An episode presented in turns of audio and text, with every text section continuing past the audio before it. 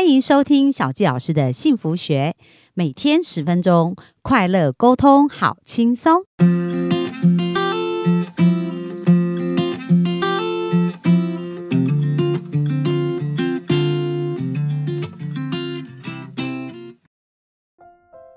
收听小教师的幸福学，很开心又在空中跟大家见面。那本周呢，我们邀请到这个很好的朋友，这好朋友他现在住在澳洲。那很久很久以前就想要采访他，不过因为那个无法克服那个空间的问题哦。不过这呃，现在我们终于找到方法。那我觉得他。请他来分享这个亲密关系是再适合不过，因为他在亲密关系上有很多的转折，然后也有很多奇迹式的改变。所以我们本周就来聊聊呃我们的好朋友 Jenny 她的。他跟他先生的一个故事哦，那我们就热情掌声来欢迎 Jenny。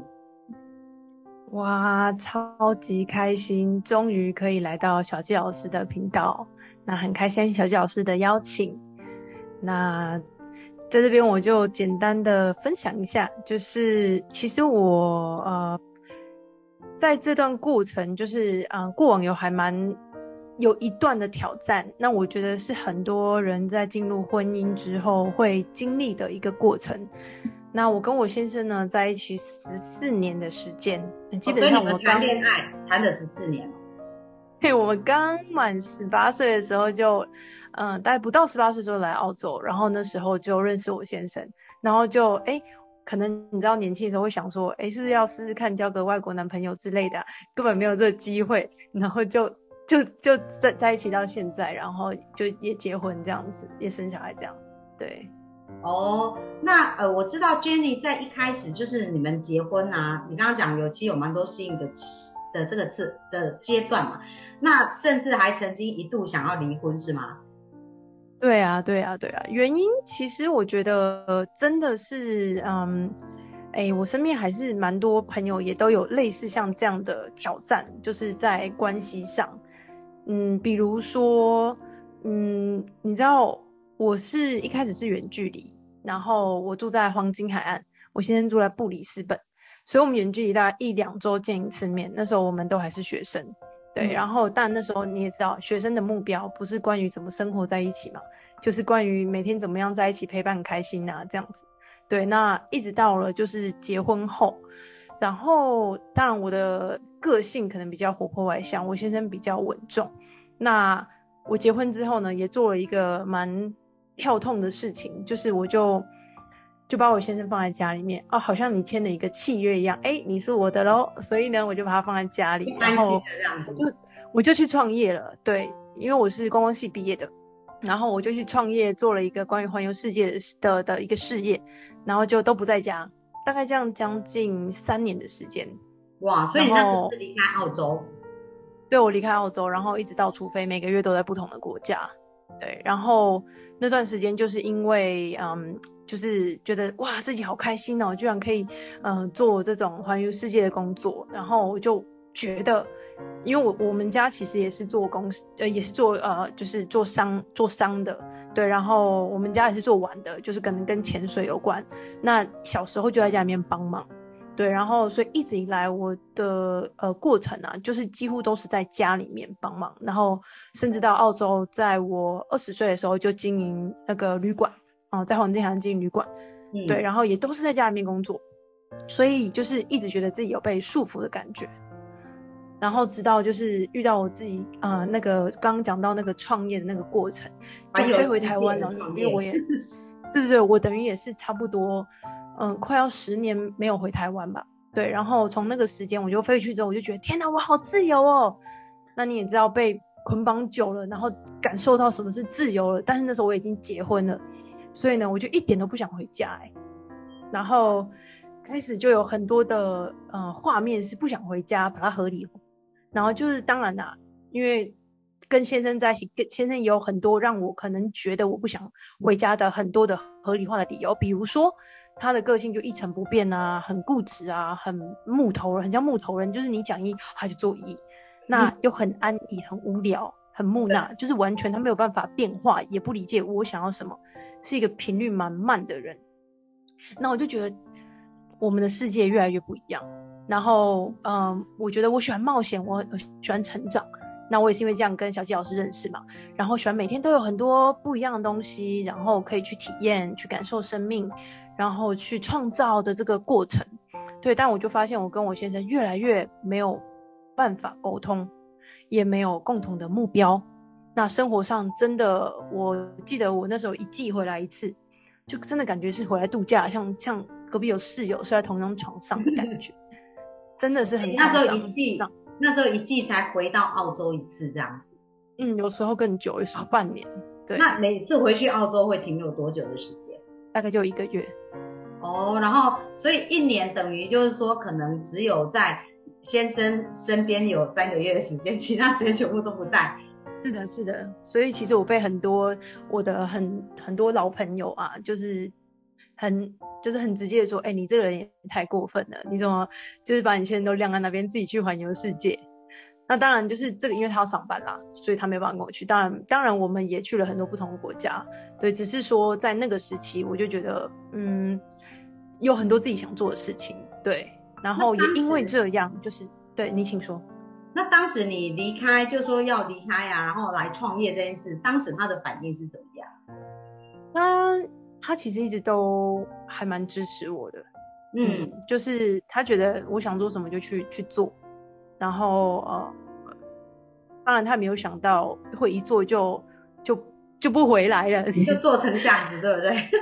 对对，因为可能那时候可能也是因为凭着一股热情吧，然后一下子做的太好了，然后呃，好到必须要驻点下来在台湾，就是要负责任嘛，我要去经营的事业肯定是要有很多的团队啊，很多的人，所以我必须要负责任。那当然就变成哎那边变成长期，澳洲变成短期，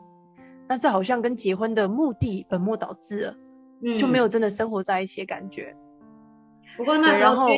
应该是很快乐，快乐到都没有时间想这些，对不对？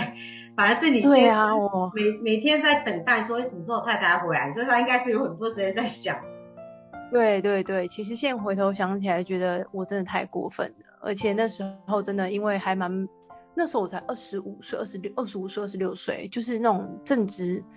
很。很想要呃自由，然后算是也算是很年轻吧，然后正在就觉得哇，我的生命要去创造，不然每天就是就是感觉要从一一成不变这种感觉。那也是因为在那个过程中，慢慢的去找到很多自己，遇见很多不同的自己的面相，然后才知道说哦，我那时候觉得我完全这段关系不是我要的，因为我看到很多是我们不理解彼此，然后因为嗯。一直在学习嘛，就发现哎，有学习跟没有学习沟通的频率跟状态是完全不一样的。嗯，所以在那个那个状态里面，其实我们越来越没有共同话题，然后也没有共同目标，甚至是没有办法有效沟通。然后生活就是每天就是在那边，呃，你看我，我看你，然后哦，你睡了吗？我睡了吗？就传几张照片，好，晚安，就是大概就这样。所以就是因为我们是远距离。对对对。所所以那个过程感觉很像两条平行线，就是各自过各自的，对不对？然后又觉得彼此又没办法有共同的那个共同的理念或共同的想做的事情，这样。嗯，没错。而且那个时候其实我也遇到一些嗯挑战吧，比如说像可能因为没有长期住在一起，也没有去拥有呃默契啊，也没有共同目标，就发现呃其实我们连性生活都会有一些挑战。我觉得这个是真的会有差别的，对，好，那所以那个时期真的很很不容易低潮，对，因为我我常听人家说啊，其实结婚的前三年都是呃磨合期，就是说是最不容易的，很多人可能在这段这个阶段都吵得很凶这样子，那可是你们有趣的是，你们虽然没在一起，可是心也是越离越远。哦，因为就是你们就分隔两地嘛。你们结婚的前几年几乎都是这样的状况，对不对？三到呃是三年还是五年的时间？大概是三年，但是我们是在一起七年才结婚，然后后面的三年也没有住在一起，所以差不多十年都是远距离。哦，那那因为那时候你应该很快乐，所以也不会觉得这有什么不好，或者是对你有什么影响吗？还是你那时候在想什么？很好，就像很好，可是。我当然知道，也有一件事情，就是我已经结婚了。然后呢，结婚可能就要面临到一些挑战，比如说呃生小孩啊，还有我我哎，其实我后来才发现哦，我公婆呢，都有很多的声音，但是我先生都帮我挡下来。哇，所以你先生，然后比如说关于对生孩子这件事情，对，也是我一直以来很抗拒、不想回来的其中一个目的，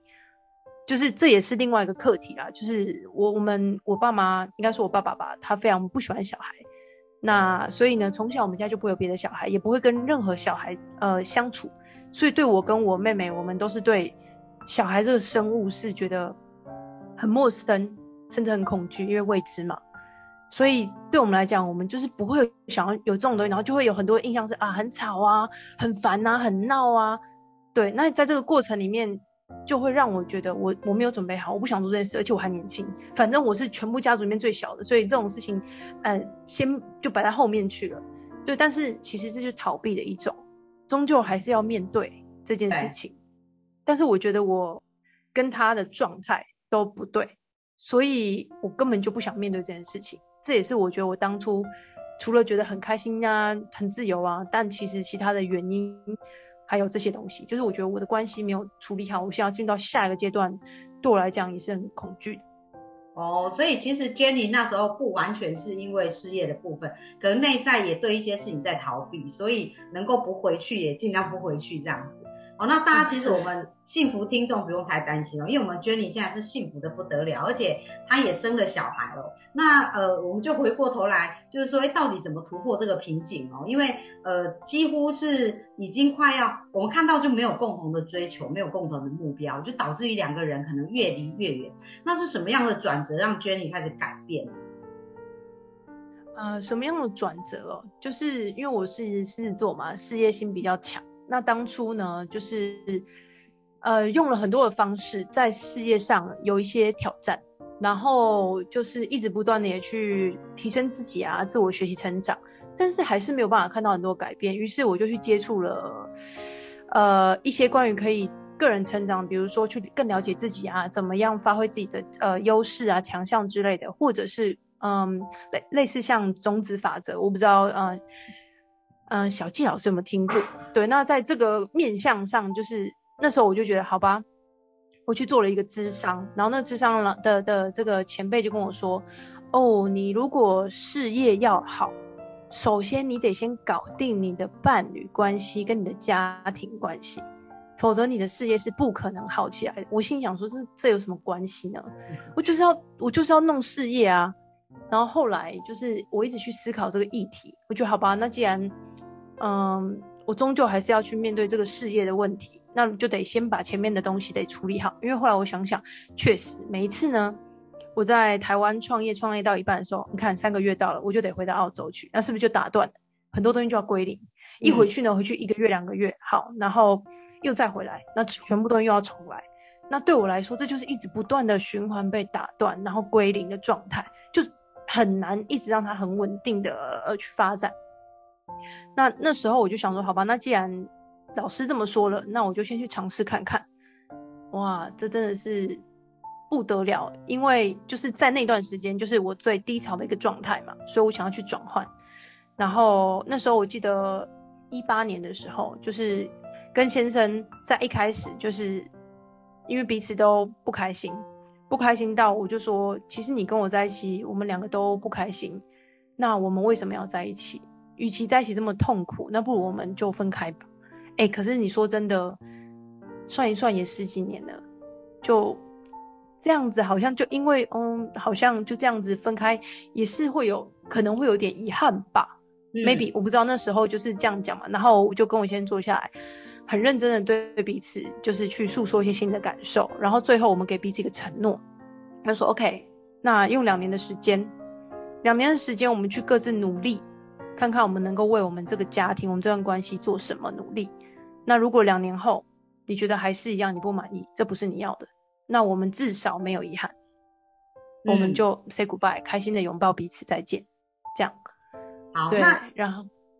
那那其实我我觉得 Jenny 的这个过程还蛮有意思的哦，就是说从一开始在这个婚姻关系没有一个共同的目标，然后到他们呃在已经面临分手那个临界点。所以其实有时候生命的这个礼物就来自于在我们遇到最困难或最挑战的时候。可是他们那时候有共同设立了一个目标，就是说，哎，他们有一个共同的目标，就是我们努力两年的时间。那这个时候他们。共同想要为他们的家庭做一些付出，然后看看他们的关系可以进行到什么阶段哦。那各位我们的幸福听众呢，我们就把这个剩下部分呢，在明天我们再继续来拆解哦。因为今天呢，我们就先诶原来了解一下 Jenny 这样的故事，那明天我们就来听听 Jenny 到底是怎么让这样子的关系去转换，然后用了什么样的方法。那如果你现在正在面临这个婚姻跟家庭的挑战呢，千万不要轻易放弃哦，一定要把这五集听完，那你会觉得你的人生会很不一样哦。哦，OK，好，那 Jenny，我们今天的分享就先到这边，明天我们再继续喽。OK，谢谢。好的，没问题，谢谢。拜拜，拜拜。